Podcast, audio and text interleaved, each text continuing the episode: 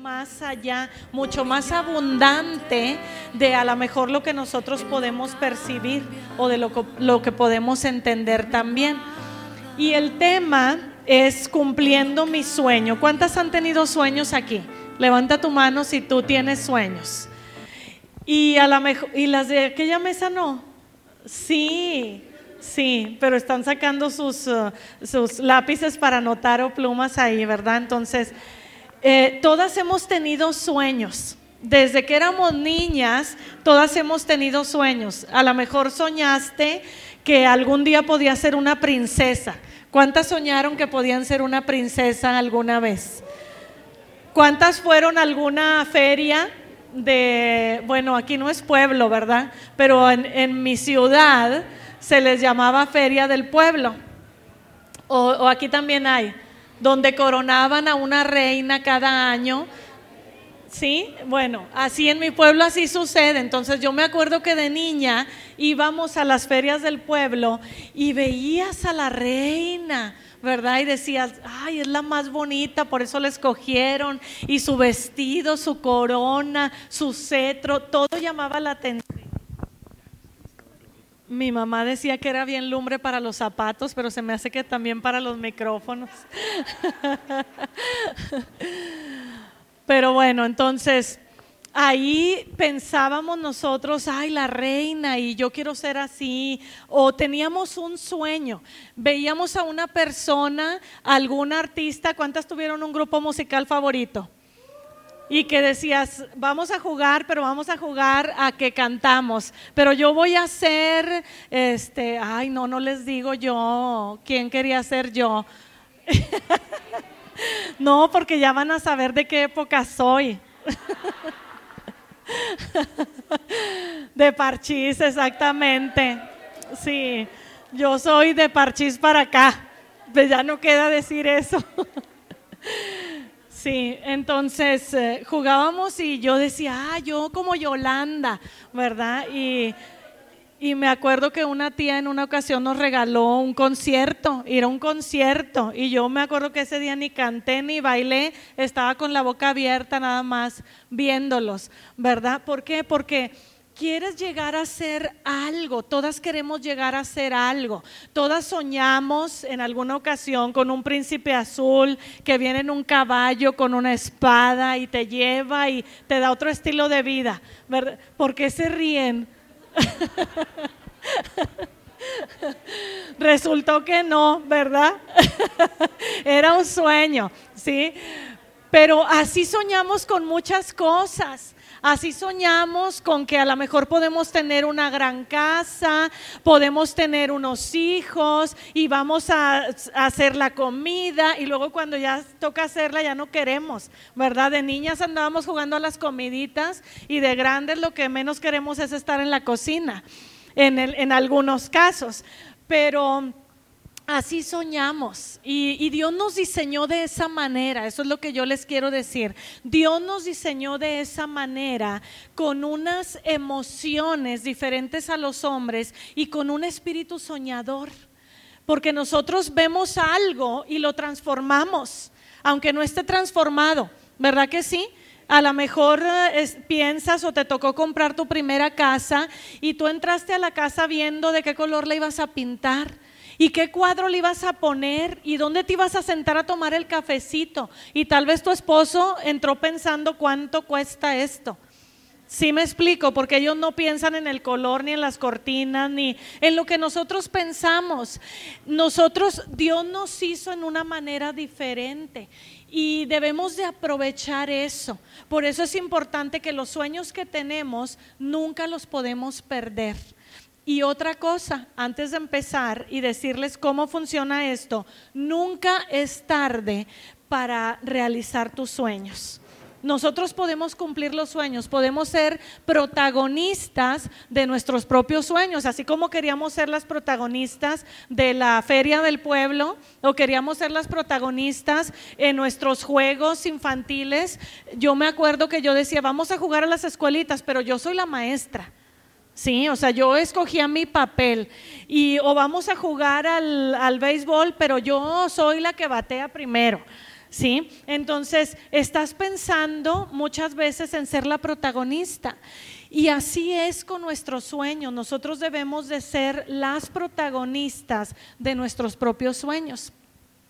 Hay sueños que nosotros pensamos que nunca se van a hacer realidad y hay sueños que suenan tan grandes, pero es simplemente por la perspectiva que nosotros tenemos o por el ambiente donde nosotros estamos y tal vez donde crecimos. Muchas veces tenemos esas limitantes y pensamos que nuestro sueño se cumpliría si yo viviera en otro lugar si yo fuera parte de a lo mejor otra familia, de otra escuela, si hubiera estudiado otra carrera y ponemos muchas limitantes a nuestros sueños cuando Dios verdaderamente quiere que tú creas que tú puedes realizar esos sueños y puedes ser la protagonista de esos sueños. Yo me imagino que ¿dónde están las chicas de la blusa bonita? A ver, levanten las manos las chicas de la blusa bonita, miren las que bonitas se ven, ¿verdad? Yo les dije, qué padre, están eh, eh, todas iguales para poderlas distinguir.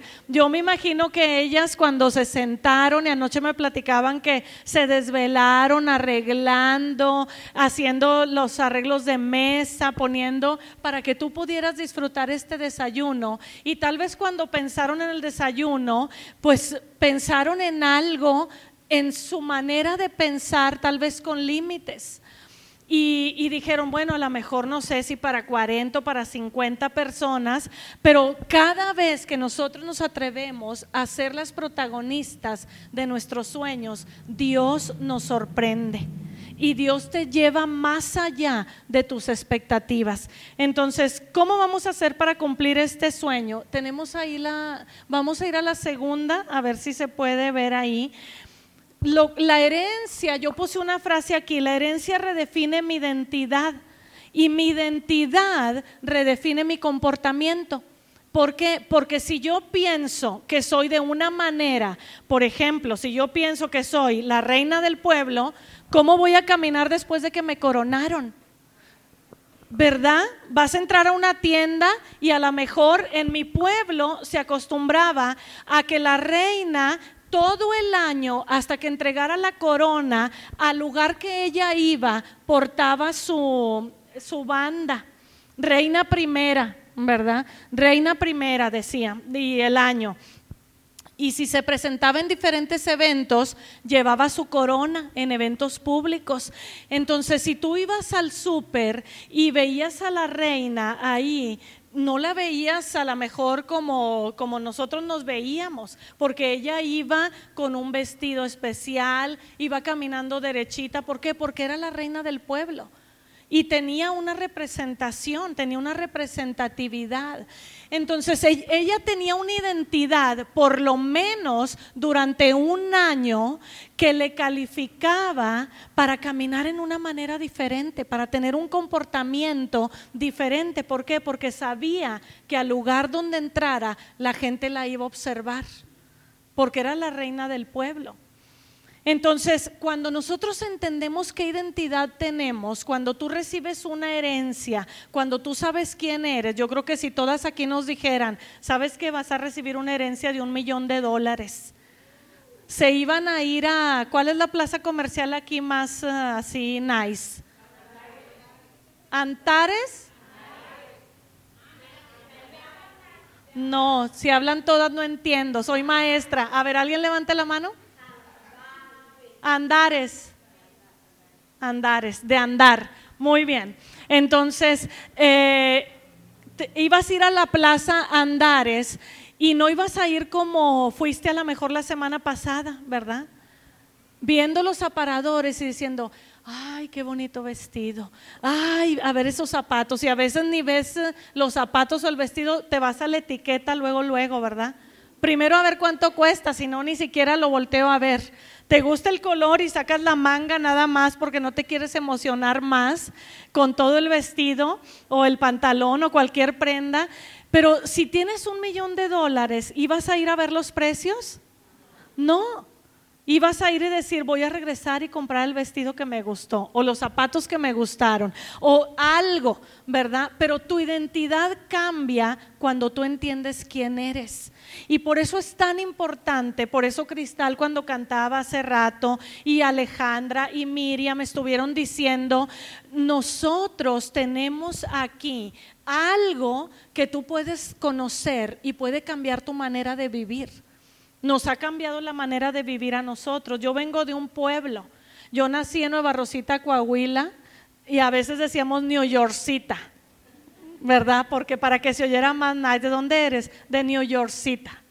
Entonces, eh, vengo de un pueblo, eh, estudié en una primaria ahí en el pueblo, la secundaria también, la prepa, y después me mandaron a estudiar a la ciudad de Saltillo y yo no quería, yo quería quedarme en el pueblo porque amaba y amo mi pueblo todavía. Cuando tengo oportunidad regreso, ¿verdad? Aunque sea para comer los tacos y el pan que venden ahí, pero yo crecí en un pueblo y tenía muchos sueños. Todavía me puedo acordar eh, cuántas veces dije yo, si yo me subiera en un avión una sola vez, sería feliz todo el resto de mi vida.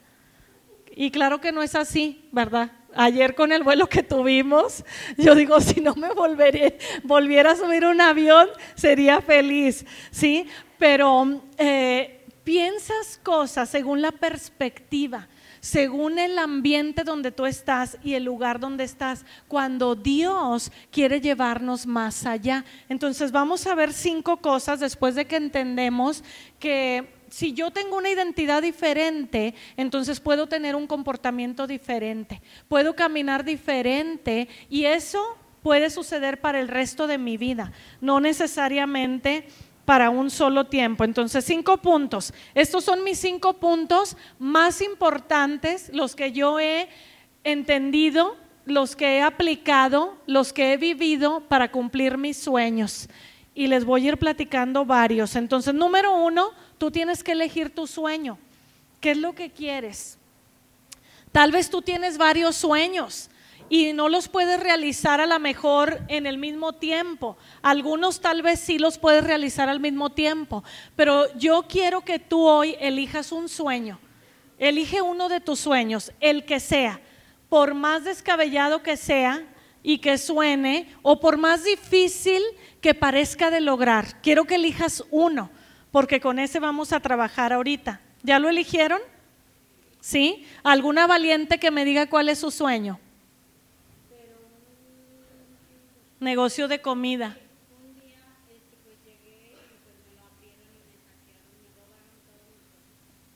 Ahorita no lo tiene. Ok.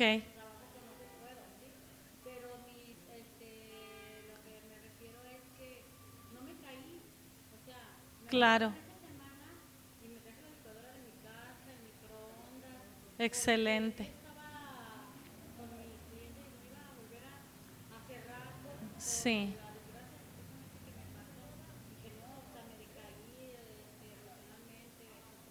Y quiere incrementar el sueño.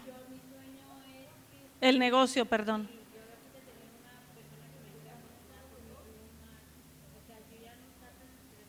Ok.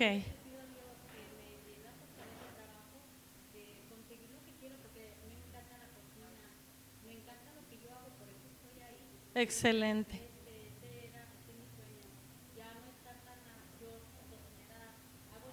Sí, agrandar el negocio, agrandar el negocio. Muy bien. Gracias. ¿Quién más? A ver acá. ¿Cuál es tu sueño? Grabar un disco. Muy bien. ¿Quién más? Otra valiente allá. Poder ser feliz consigo misma, ese es un sueño y es de lo más lograble que puedes hacer. ¿Tú asistes aquí? Ok, si asistes aquí, ese sueño se va a lograr muy pronto, a corto plazo. Entonces te invitamos. El día de mañana vamos a estar aquí. ¿A qué horas? A las 11 de la mañana y vamos a tener un mensaje muy bueno. Sueño, sí. No que sea que tú vas a, practicar estas cinco cosas que yo voy a mencionar, que ya llevamos una, elegir el sueño, entonces lo demás lo vamos a ir practicando con ese sueño. Anótalo, ¿sí? Anótenlo. Entonces dice eh, Romanos 5, dice, eh, está aquí arriba, ay bueno, no se ve muy bien, pero Dice, porque así como por la desobediencia de un hombre muchos fueron constituidos pecadores, así por la obediencia de uno muchos serán constituidos justos. Una persona justa, es Romanos 5, 8. A ver, déjenme darles el... Entonces, déjenme irles explicando mientras les, les digo, cuando nosotros entendemos que Dios ha hecho las cosas por nosotros, entonces podemos llegar más allá de lo que nuestra perspectiva puede llegar. Cuando tú entiendes, Dios ha hecho todas las cosas y Romanos 5, 19, cuando tú entiendes que Dios ha hecho todas las cosas y que eso Él te lo ha entregado a ti, ahora tú eres apta que es otra medida de justo, ahora tú eres apta para desarrollar ese sueño. A veces pensamos que no somos aptos, entonces tú tienes este sueño y tú tienes que pensar, Dios lo puede hacer. Yo he tenido diferentes sueños en mi vida, el hecho de escribir un libro era uno de mis sueños. Y, y si yo tuviera algunos amigos de esa época aquí, ellos les podrían decir, yo muchas veces me iba a escribir a mi cuarto en una libreta, porque no había computadoras en ese tiempo. Entonces yo decía, yo tengo que llenar tantas páginas para poder escribir un libro y tengo que ir desarrollando las ideas que yo quiero desarrollar en ese libro. Entonces, y, y me encontraba diferentes personas con diferentes comentarios. Algunos decían, no, sí, sí se puede. Y otros, no, no, no se puede. Y yo no pensaba en las posibilidades. A lo mejor porque yo estaba dentro de una iglesia y yo tenía fe. Yo decía, si yo creo, Dios dice que al que cree todo le es posible. Entonces yo no sé cómo va a suceder esto, yo solo sé que voy caminando en esa dirección. Y mientras yo voy caminando en esa dirección, Dios hará algo. Dios hará algo. Entonces, vamos a la siguiente filmina. Ok, ya vimos uno, elige tu sueño. ¿Sí? Déjenme regresar a esa, es que estaba en otra. Ok, siguiente. La siguiente dice, ah, sí, esa. Al entender quién soy, todo se redefine. Yo tengo que entender quién soy en Dios. Yo no soy lo que tal vez mis padres dijeron que yo era. Sí fue bueno, a lo mejor en algunos de los casos, en otros de los casos no tanto, pero Dios va más allá. Yo tengo que saber qué es lo que Dios piensa de mí. Y para saber qué es lo que Dios piensa de mí, yo tengo que estar en un grupo de gente donde entienden quiénes son también. ¿Y qué es lo que Dios dice? Porque si no entiendo qué dice Dios acerca de mí, entonces ¿cómo voy a lograr mis sueños? Imagínense que yo toda la vida hubiera pensado, soy de un pueblo y vengo de una familia de cuatro hermanos, de un papá que era obrero y que yo no sé cómo le hizo. Yo siempre, yo le pregunté mucho tiempo a mi papá, ¿cómo le hiciste para darnos la carrera? Con un sueldo de obrero trabajando siete días a la semana o seis días a la semana, descansando el domingo, pero yo me acuerdo que muchas veces él hacía otras cosas, se iba a pescar y vendía el pescado, se iba a cazar y vendía otras cosas que cazaba, miel y cosas así de, tejón y, y, otras cosas que de repente con las que Dios le bendecía, pero si, si nosotros pensamos en que somos lo que de donde venimos, o sea, eso somos nosotros, entonces tal vez nunca yo hubiera llegado a algún lado. Yo tuve un gran sueño. Yo creo que mi primer sueño que yo tuve era ser una maestra de rancho. Ese era mi sueño. Ese era mi sueño. Yo decía, yo quiero ser una maestra de rancho. Y a lo mejor una de las películas que me motivó a eso fue la película del maestro y yo, o una película de otra maestra, no me acuerdo, también mexicana, que yo decía, ay, es que les transformó la vida a los niños, les enseñó a leer y escribir cuando no tenían las posibilidades. Y entonces eh, yo apliqué para estudiar maestra normalista cuando salí de la secundaria, pero mi problema fue que salí de la secundaria de 13 años. Entonces eran cuatro años para estudiar en la normal y no pasé el examen, más bien, pasé el examen, pero no califiqué por la edad. Y yo me acuerdo que pataleé, lloré, obligué a mi papá a que fuera a hablar con el director de la escuela normal de San Juan de Sabinas. Y el director me, me dijo, mira, yo te puedo aceptar yo, porque yo me enterqué, quiero ver mi examen, quiero ver mi examen y quiero ver mi examen. Eso es legal y si yo pasé, yo debo de entrar. No, me dijo, no te lo voy a enseñar, si pasaste, pero no te voy a aceptar porque te voy a hacer un mal.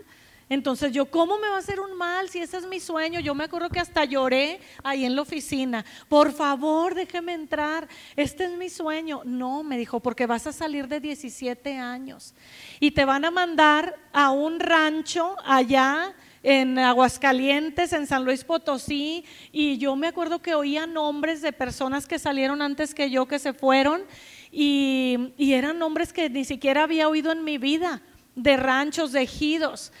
Y entonces eh, yo le decía, eso es lo que quiero. Yo me acuerdo que eso es lo que quiero. Yo me quiero ir a un rancho donde no hay posibilidades, donde los niños no pueden estudiar. No, me dijo, haz la prepa y cuando termines la prepa te vienes y vas a ser la primera en entrar a la escuela. Entré a la prepa, allá en mi pueblo era la prepa de tres años y era una prepa donde mi papá nos, eh, por eso digo, no sé cómo nos le hizo porque era particular eh, se pagó una colegiatura mensual que yo me acuerdo que decía, no sé cómo le hace. Y, y cuando terminé, mi mentalidad cambió. Yo ya estaba más grande, estaba más madura, entonces yo dije, pues si ya estudié tres años de prepa, entonces mejor me voy a estudiar un nivel más alto. No voy a ser una maestra de primaria, voy a ser una maestra de educación media y superior. Entonces me metí a estudiar una licenciatura en la normal de Saltillo de lengua y literatura. Y de ahí nacieron otros sueños cuando yo empecé a estudiar, yo dije, a mí me gustaría escribir un libro y quiero escribir un libro y empezó otro sueño, pero si yo hubiera basado mi mentalidad en lo que soy, de dónde vengo, las posibilidades de mi papá, yo tuve que hacer cosas. Yo, recuerdo que mi hermana y yo aplicamos para becas y estudiamos con becas las dos toda la carrera y toda la salud y toda la, la prepa también recibimos una beca de una persona de la Ciudad de México que estaba afiliado a la compañía donde trabajaba mi papá. Entonces apoyaban estudiantes que tuvieran eh, padres que a lo mejor no podían cumplir con eh, eh, pues, los gastos de una, de una escuela o de una universidad. Entonces, cuando yo entiendo quién soy en Dios, las cosas cambian. Dios nos dio una familia y nuestra familia puede hacer hasta donde ellos pueden, pero Dios va más allá y Dios va más allá de nuestras expectativas. Número dos, dentro del, eh, punto número uno, ¿ok? Mi pasado no me redefine. A veces nuestro pasado nos redefine. Hay mucha gente que vive en el pasado. Ay, pero yo qué puedo hacer porque este, pues vengo de una familia a la mejor disfuncional, vengo de padres divorciados, eh, o soy huérfana, o cualquier cosa que tú puedas decir, cualquier cosa que tú puedas decir o cualquier excusa que tú puedas poner, no vale para que tu sueño no se realice para que tú puedas ser la protagonista de tu sueño. Tú no puedes ir pensando que tu pasado te va a definir el futuro toda tu vida. Tu pasado ya quedó atrás y tú lo conoces. Y lo conoce la gente a la que tal vez tú le platiques tu pasado. Pero eso no te redefine, te redefine lo que Dios quiere hacer a partir de hoy en tu vida y lo que tú creas que Dios puede hacer. Que es muy importante también. Las circunstancias tampoco te redefinen. Tú no puedes pensar en si tienes el dinero o no, si cuánto cuesta lo que el, sueño que tú quieres llevar a cabo. Tú tienes que pensar qué es lo que tú puedes hacer, porque las circunstancias no nos van a redefinir. Las circunstancias no van a dictar que si puedes llegar o no puedes llegar. Dios ha diseñado algo y la Biblia dice que Dios pone en nosotros el querer como el hacer. Entonces, si Dios ya puso ese sueño en ti, es porque Dios lo quiere llevar a cabo. Y tú necesitas ponerte las pilas y empezar a, caminar en ese sueño. Mi manera de pensar debe de cambiar. Si yo estoy pensando hasta este punto, ay no, pues es muy difícil, ay no, no tengo dinero, ay no, no tengo eh, la voz en el caso de Cristal, ay no, no tengo los recursos, ¿quién me va a apoyar? ¿Dónde lo voy a vender? ¿Dónde voy a hacer las cosas? Si, si nos ponemos a pensar todo eso, no lo vamos a lograr. Pero cuando tú piensas, Dios puede hacer las cosas, entonces puedes caminar diferente. Y vas en pos de ese sueño, vas en pos de lo que Dios quiere hacer. El recurso que Dios me ha dado es sin límites. No puedes poner límites. Dios va mucho más allá de nuestras expectativas. Dios está pensando, tú estás pensando en ese sueño como yo. Yo estaba pensando en ser una maestra de rancho. Pero Dios estaba pensando, no, tú vas a ser una maestra de nivel medio, superior, y yo te voy a llevar más allá. Trabajé muy pocos años eh, en secundarias y prepas, en diferentes temporadas, y Dios me llevó mucho también a las empresas a enseñar español a los extranjeros. Entonces yo eran cosas que yo no tenía ni siquiera ni me pasaban por mi mente y Dios lo hizo. Entonces no podemos pensar que tenemos límites. Puedo ser quien yo soy con todo lo que Dios me ha dado. Cuando tú entiendes la herencia que tienes y lo que Dios ha hecho en tu vida, porque Dios pagó el más alto precio por nosotros, que fue la vida de Jesús, y lo vamos a celebrar en, poco tiempo, ¿verdad? En Semana Santa, su muerte, su resurrección, y eso hace que yo pueda vivir diferente y que yo pueda caminar diferente y que yo pueda pensar que si Dios hizo algo, lo hizo para que yo pudiera tener un estilo de vida distinto y pudiera lograr mis sueños. Ok, número, uh, número tres, número dos. Número uno es elige tu sueño, ¿verdad? Y ahí va, mientras tú eliges tu sueño, yo puse estos principios. El número dos es escribe tus metas. No solamente escribes el sueño, pero escribes las metas.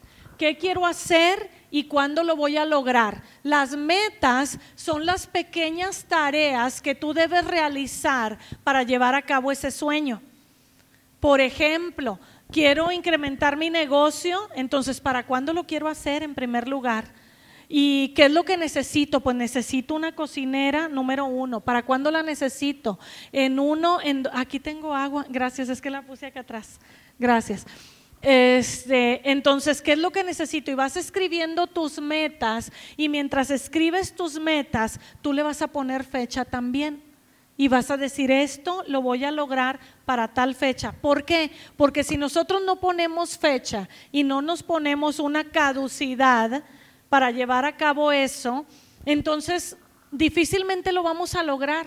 Tú puedes vivir con el sueño 5, 10, 15 años hay gente que me ha dicho, ay, mira, yo quisiera estudiar esto, ¿verdad? yo estudié a lo mejor esta carrera porque a mis papás les gustó, o yo no estudié. Y hay gente que se me acerca y me dice, ay, pues yo tengo 30 años y a mí me gustaría estudiar esta carrera, pero pues cuando termine voy a tener 35. Entonces imagínate ya para los 35 y yo siempre les digo, gente de ahí de Monterrey te puede decir, yo siempre les digo, mira, tú vas a tener 35 de todas maneras. ¿Vas a tener 35 sin carrera o vas a tener 35 con carrera? ¿Vas a tener 35 cumpliendo tu sueño o vas a tener 35 todavía diciendo, yo tengo este sueño? Entonces, qué mejor que a los 35 tú digas, a los 30 mi sueño era estudiar esta carrera y ya la terminé. Tengo 35 y que a los 35 tú digas, ahora con esta carrera tengo otros sueños y los voy a llevar a cabo, los voy a realizar. ¿Por qué? Porque de eso se trata la vida. De eso se trata. Dios nos llamó a dejar un impacto y a dejar huella en esta tierra.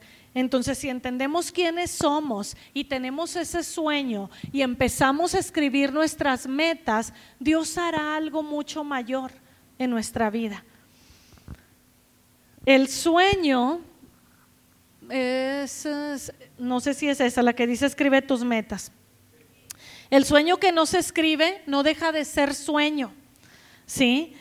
Y dice, al escribirlo te lleva a desarrollar cada punto. Yo normalmente me gusta escribir, me gusta decir, ah, yo quiero esto, yo quiero lograr esto, ¿sí? O quiero eh, escribir este libro, quiero escribirlo para tal fecha, o quiero desarrollar este negocio para tal fecha, o me gustaría hacer esto en este año, ¿sí? Y a veces al principio del año digo, esto es lo que yo quiero esto es lo que yo quiero lograr en este año y empiezo a caminar en pos de eso.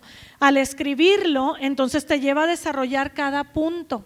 Las pequeñas tareas a desarrollar harán que tu sueño se transforme en un proyecto. ¿Por qué? Porque ya no va a ser un sueño, ya no va a ser algo que va a quedar ahí nada más en tu mente o en tu imaginación, sino que lo empiezas a llevar a cabo y lo empiezas a lograr. Gandhi dijo, los sueños parecen al principio imposibles, luego improbables y luego cuando nos comprometemos se vuelven inevitables. Cuando tú te comprometes con tu sueño, sea del tipo que sea, entonces se vuelve algo inevitable. Porque para ti ya no será un sueño, ya empieza a ser un proyecto, empiezas a trabajar en eso, empiezas a tener metas, empiezas a desarrollarlo. Y eso es muy importante. Si vamos hasta ese punto, a lo mejor algunas de ustedes ya están en las metas, ya desarrollaron pequeñas tareas en cuanto a lo que quieren lograr, Tal vez otras están en el inicio del sueño, pero es importante que cuando empiezas a desarrollarlo, tú empiezas a ser la protagonista de eso.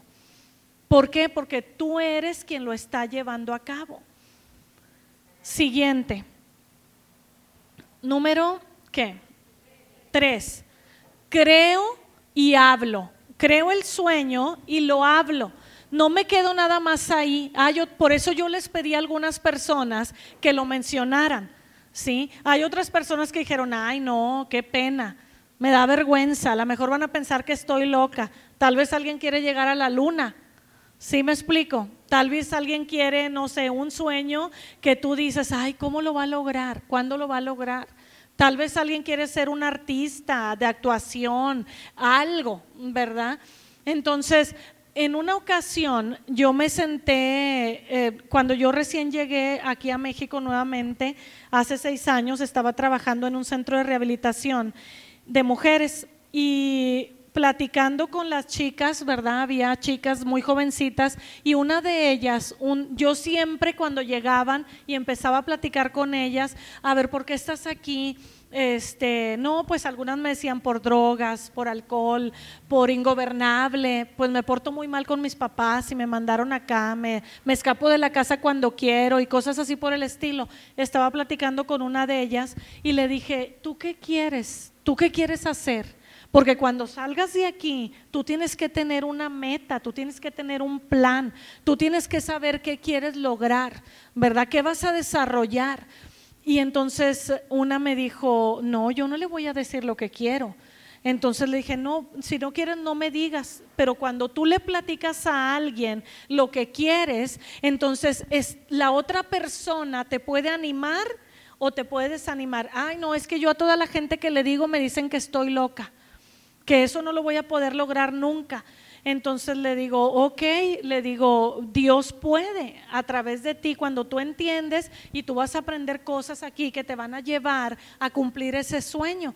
Y entonces me dice, bueno, le voy a decir, pero si le digo no se va a reír. Entonces le dije, no, no me voy a reír, te voy a escuchar y voy a ver en qué te puedo ayudar.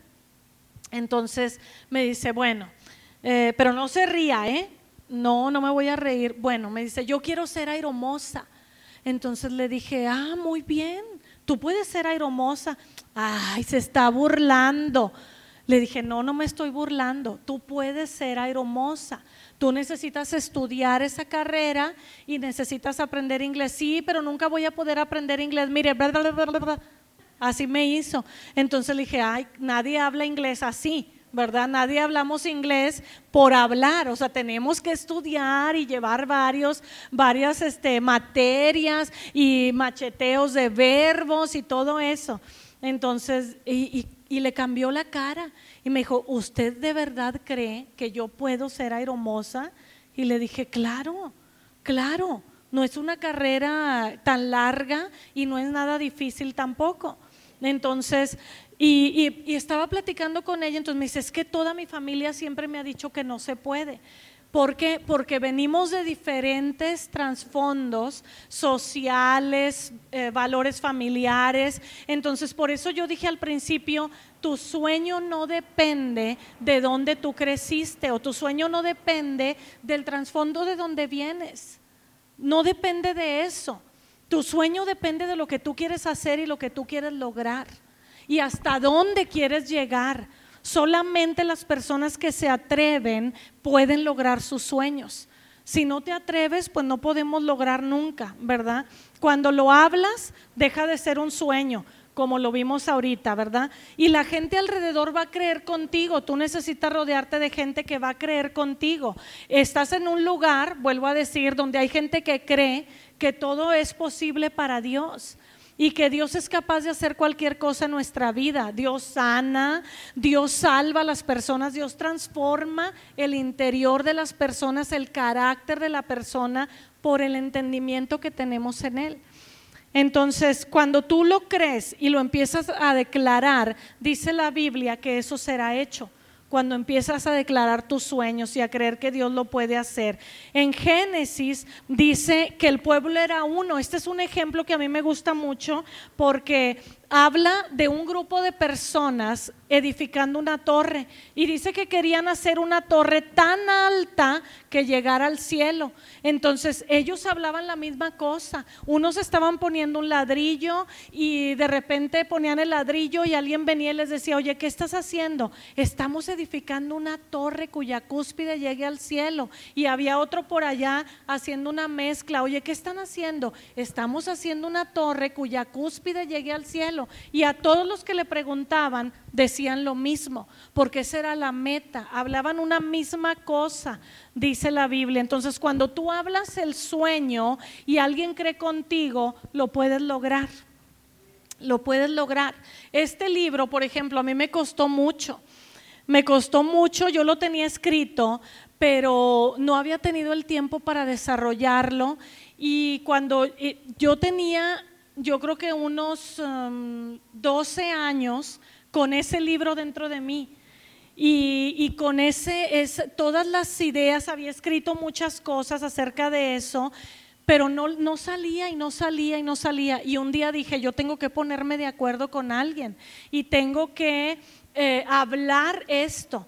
Entonces había gente que me decía, oye, ¿el libro para cuándo? Y el libro para... Y ya, como que ya me daba pena, ¿verdad? Este, hasta que un día dije, ¿saben qué? Lo voy a sacar este próximo año. era octubre y dije, lo voy a sacar para marzo. Entonces me puse de acuerdo con gente y les dije, me preguntan, porque yo ya tengo el libro escrito, les dije a varias amigas, me preguntan por favor, tengo que editar eh, tantas páginas, unas 10 páginas o por lo menos 5 por día, yo voy a editar de aquí a cierto tiempo para luego que este, se haga el diseño y demás. Entonces em, yo les dije, me preguntan por favor y me regañan si, si les digo que no lo hice, porque yo necesito sacar ese libro. Yo sabía que era la única manera en que yo lo pudiera sacar, era sentirme presionada porque a veces nos debemos de sentir presionadas para llevar a cabo las cosas. Entonces lo hablé, lo creí, hubo gente que creyó conmigo y me estuvieron preguntando, ¿revisaste hoy? Me hablaban, ¿revisaste hoy? A veces no lo hacían todos los días.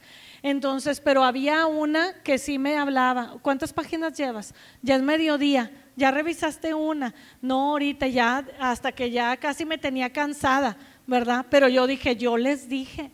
Entonces yo tengo que llevar a cabo eso. Cuando tú te pones de acuerdo con gente y hay gente que sabe lo que tú quieres lograr, entonces tu sueño es más fácil que se realice y se vuelve inevitable. Porque ahora tienes el compromiso de lo que tú ya hablaste. Por eso a mí me gusta hablar mis sueños. A mí me gusta decir lo que quiero lograr. Y si ya cumplí con unos, entonces me gusta decir los siguientes que tengo. ¿Por qué? Porque eso te compromete. No faltará quien de repente te pregunta, oye, ¿ya? ¿Ya lo hiciste? ¿O cómo vas con tu sueño? Por eso es importante. Número siguiente, vamos en el número 3, número 4. ¿Qué dice número cuatro? ¿Lo ven? Empieza. Dice empieza. Ese es el número cuatro. ¿Por qué? Porque si no empezamos, entonces ¿cómo vamos a llevar a cabo nuestro sueño? Si no empezamos, no podemos llevar a cabo lo que, lo que queremos lograr o lo que queremos realizar. ¿Sí? Dice, no dejes que tus metas o sueños se queden en el papel. Tú puedes tenerlo ya escrito ahí, yo voy a hacer esto y voy a hacer esto y para tal fecha tengo que tener esto o todo lo que tú necesitas, todo lo que tú necesitas para llevar a cabo ese sueño, aun cuando tal vez todavía no se realice. Por ejemplo, yo estaba un domingo en la iglesia y yo había tenido un programa de radio ahí en Monterrey por varios años, ya tenía como cinco años con ese programa.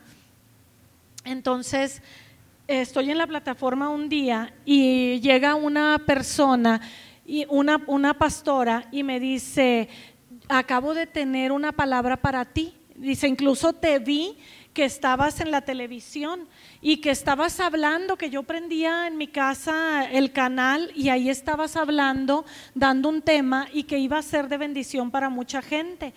Entonces eh, yo le dije, ok, lo creo, les estoy hablando de hace no sé, no les digo cuántos años, pero hace muchos años. Eh, no, era como en el 2000, en el año 2000 más o menos.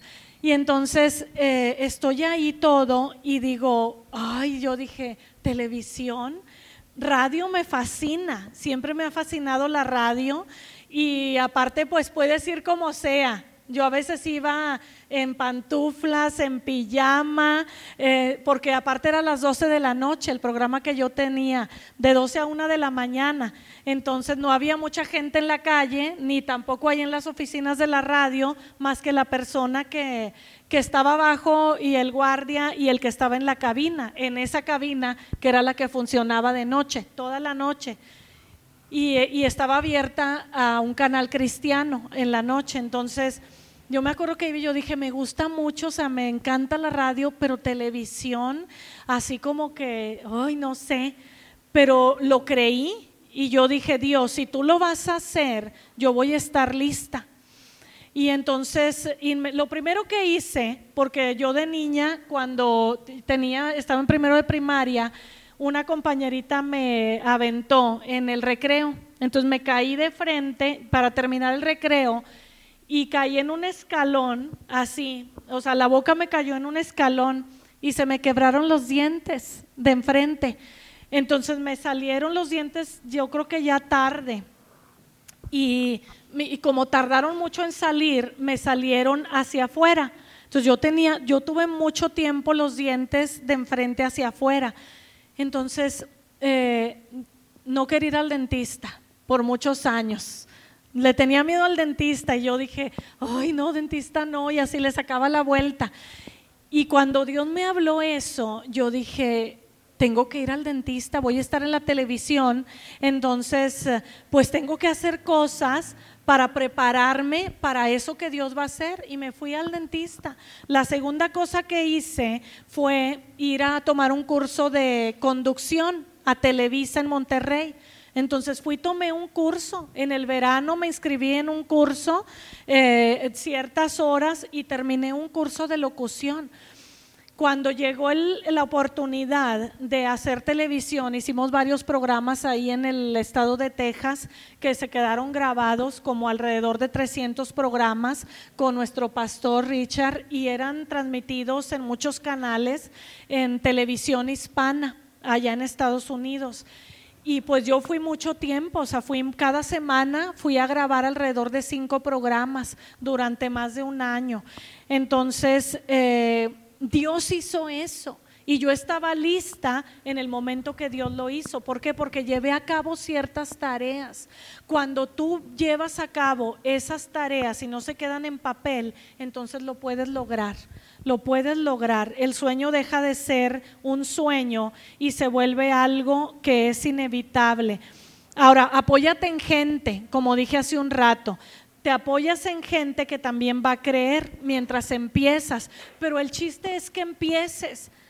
No, no estamos como cada año con la dieta, ¿verdad?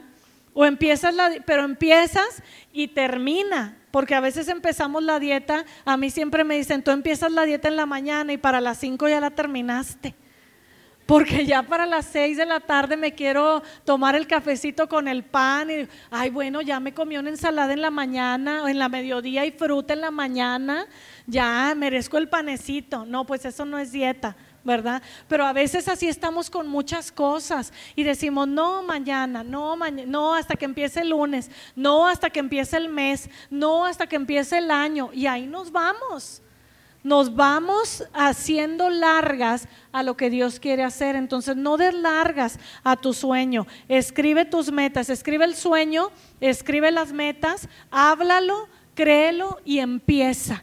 Esa es la, la cuarta. Y la quinta, por último, ¿qué dice? No te rindas, no te rindas. Esa es la última cosa que debemos de hacer y en la que no debemos fallar. No te rindas. Cumple ese sueño, logra ese sueño. No importa lo que suceda, no importa lo que pase, cuando tú crees, y fíjate lo que la Biblia dice en ese ejemplo de, de, Génesis, dice que estos hombres estaban edificando y empezaron la obra, dice, hablaban una misma cosa, empezaron y luego dice, y nada les hará desistir.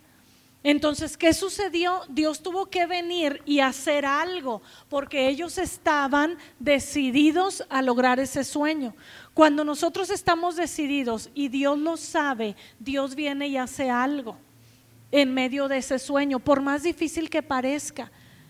Yo me acuerdo que en una ocasión, en una Navidad, uno de mis sobrinitos eh, dijo, yo para esta Navidad le voy a encargar a Santo Claus el Buzz Lightyear, andaba de moda ese muñeco.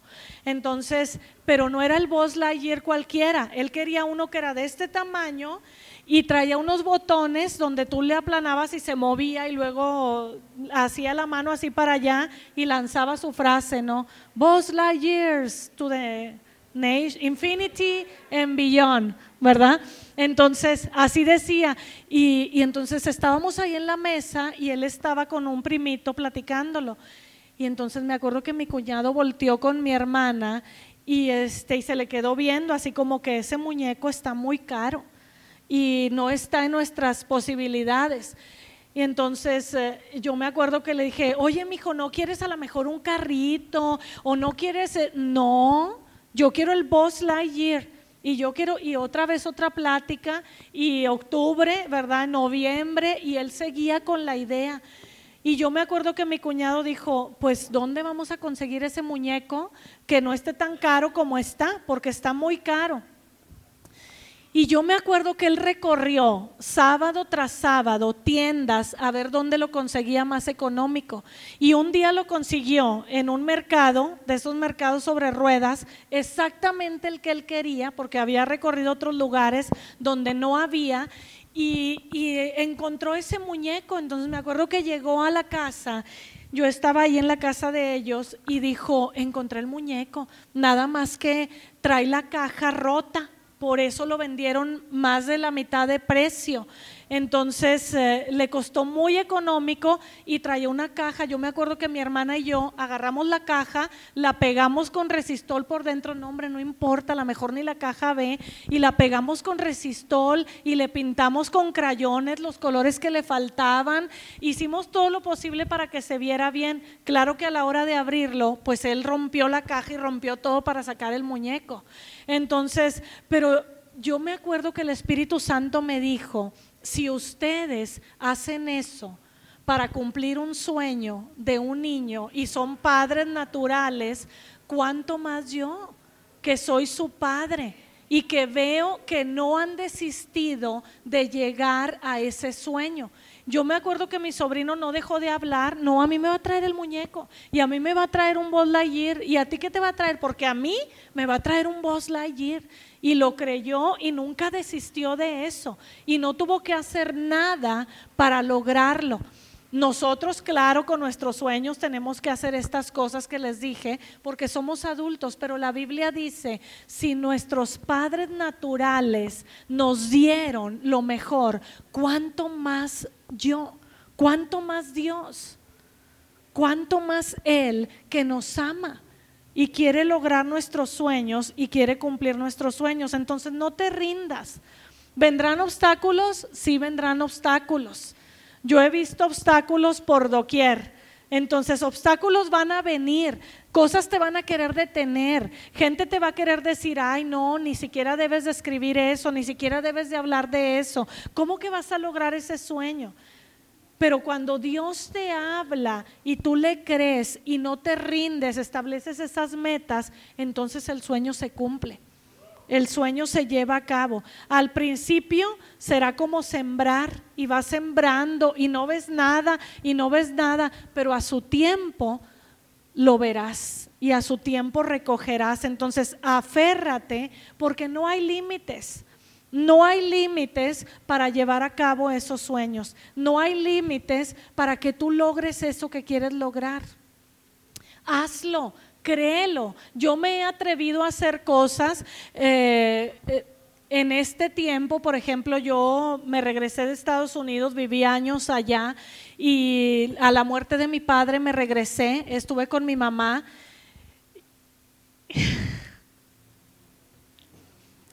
Y Dios me regresó. Dios me regresó a México y al principio piensas, Dios, estoy en, un país a lo mejor al que ya no me acostumbro, ya no me acostumbraba. Ahorita ya soy más mexicana que el mole otra vez, ¿verdad? Pero cuando recién llegué, ni a manejar, porque decía, es que manejan, no sé, no, no sé cómo manejan y no sé cómo lo hacen. Entonces llegué y dije, Dios, tú me trajiste y voy a hacer lo que sea para cumplir los sueños que tú me llamaste a hacer aquí en México. Aparte, amo mi país, ¿verdad? Como yo creo que todas nosotros amamos nuestro país. Entonces, me acuerdo que llegué y pues yo traía otra mentalidad, ¿no? De, de otra cultura, o sea, ya la basura es en tres partes, no es en un solo bote. Yo estaba, yo me acuerdo que cuando tiré el primer bote de, agua, cuando me acabé el, primer bote recién llegada, le dije a mi amiga, estaba ahí en su casa y le dije, ¿dónde, ¿dónde tiro el bote? Y me dijo, en el bote de la basura. Entonces abrí el bote de la basura y veo cáscaras de papaya y veo este basura, o sea, papel, de todo. Entonces me quedé pensando, no dije nada, pero me quedé pensando y ahí me di cuenta que mi mentalidad había cambiado. Entonces lo tiré y lo tiré como diciendo, estoy tirando dinero. ¿verdad? Porque este es dinero y es contaminación y e implica muchas cosas el simple hecho de tirar un bote de basura. Un día estoy en una predicación hablando, doy el ejemplo ese, estábamos hablando en ese año de la cultura del reino, y doy ese ejemplo y una persona de la iglesia me oye y se dedicaba o se dedica más bien a, un negocio de llantas y, taller.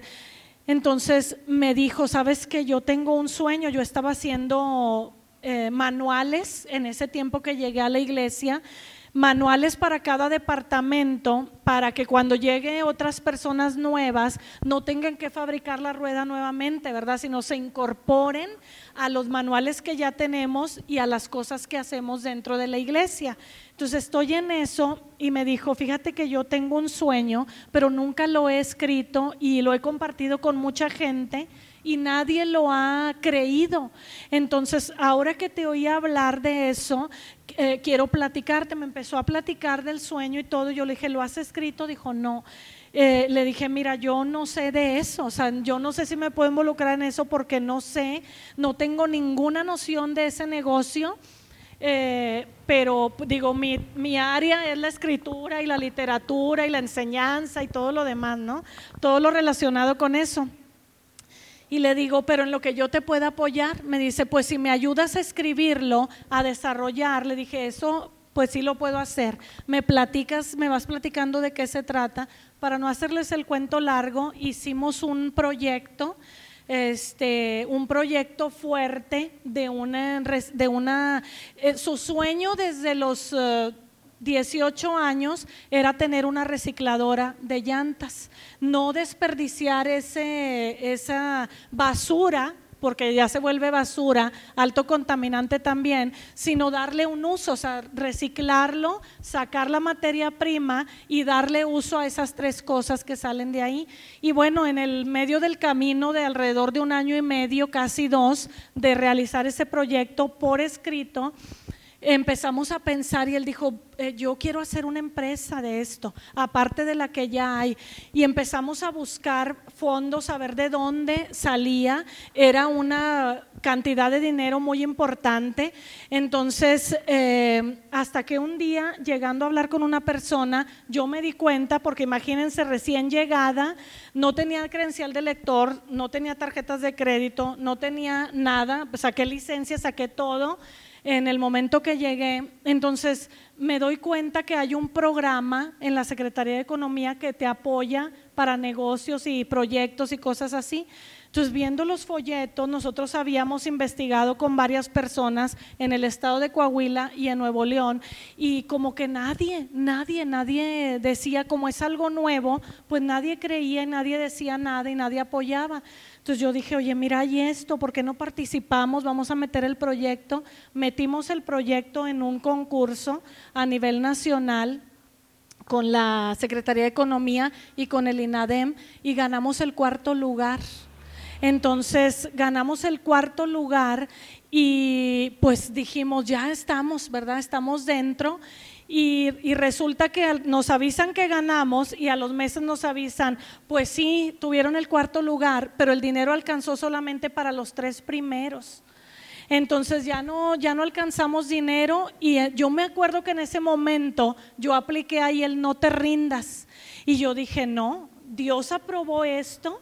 Eh, si ya fue aprobado por Dios al momento que fue aprobado entre miles de proyectos a nivel nacional, entonces no nos vamos a rendir, vamos a buscar. Y fuimos a gobernación en Saltillo y nos dijeron, aquí les podemos apoyar con todas las llantas porque no hayamos que hacer con ellas. Las mandamos a Nuevo León y allá las tritura. No, dijimos, queremos una máquina y queremos un terreno donde podamos poner y queremos esto y lo otro pero en el, en el caminar del no te rindas, ahí tú puedes encontrar muchas cosas.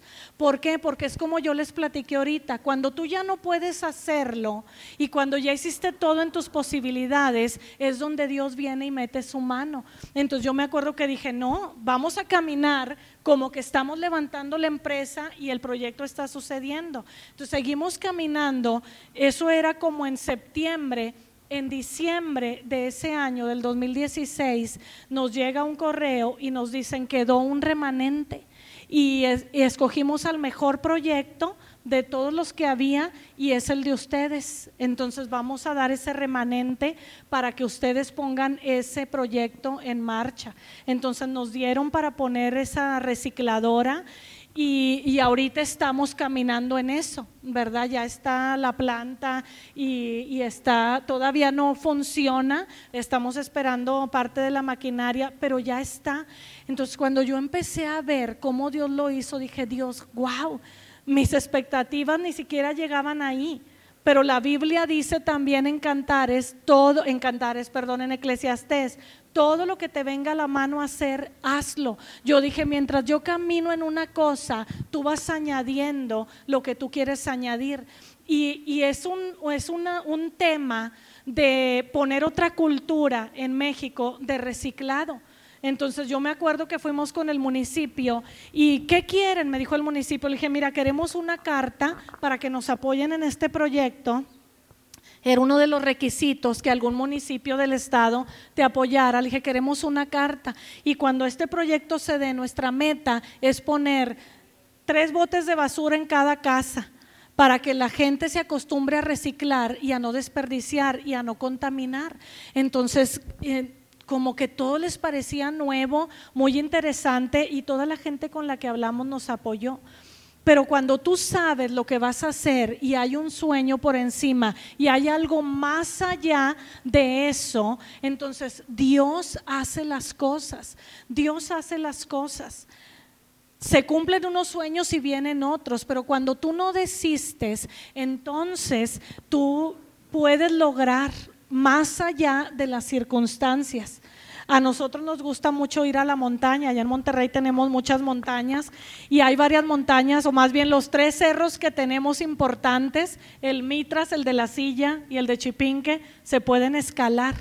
Y hemos llegado hasta la punta del cerro de la Silla y hasta la, no, hasta la punta del Mitras todavía no, porque hay muchas donde necesitas cuerdas y cosas así por el estilo, pero cuando tú subes, por ejemplo, a veces vamos Susan y yo y vemos gente este, tomándose fotografías allá en la cima, pero subieron en carro.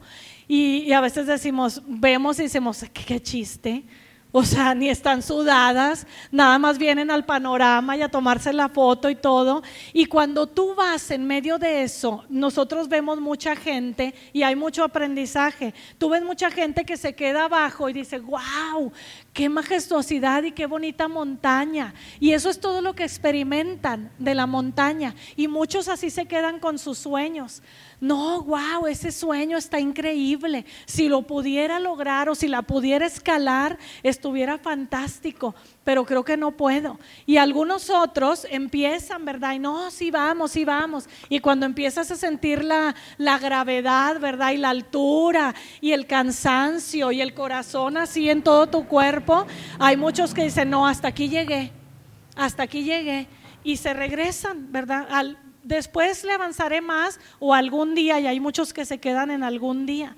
Pero cuando tú vas y pasas ese momento donde rompes el límite y le sigues a pesar de las circunstancias y llevas a alguien que te va empujando, porque a veces necesitas a alguien que te diga, no, vamos, vamos, nos falta poco, vamos, si puedes, no importa, respira, este, dale más despacio, pero no le pares, síguele. Y cuando llegas allá arriba, es una satisfacción que dices, aquí todo se ve diferente y ya llegamos ya llegamos, ya vemos las cosas desde otro panorama y sabes que pudiste lograr algo que a lo mejor no muchos llegan a lograr o llegan a alcanzar, porque se quedan admirando, otros se quedan diciendo, bueno, subí un poquito, pero subí. Y otros dicen, bueno, oye, hice el intento con el primer escalón o el segundo, pero ya no me, no me pidas las cinco escaleras que hay. ¿verdad? Entonces, eh, así es con nuestros sueños. Cuando tú entiendes que Dios te dio ese sueño y que tú eres capaz de lograrlo porque otros ya llegaron ahí y sí se puede, entonces empiezas y no te rindes. No te rindas. Que la próxima vez que vengamos ese CD ya está en venta. ¿Sí? Ah, no, porque venimos en mayo. Así se le apliqué ahorita a ¿verdad? Dijo, ay, ya necesitamos un carro más grande por la bebé y para mover gente. Entonces me dice, para la próxima vez que vengas, vamos a tener un carro más grande. Y dije, bueno, apúrate porque es en mayo, ¿verdad?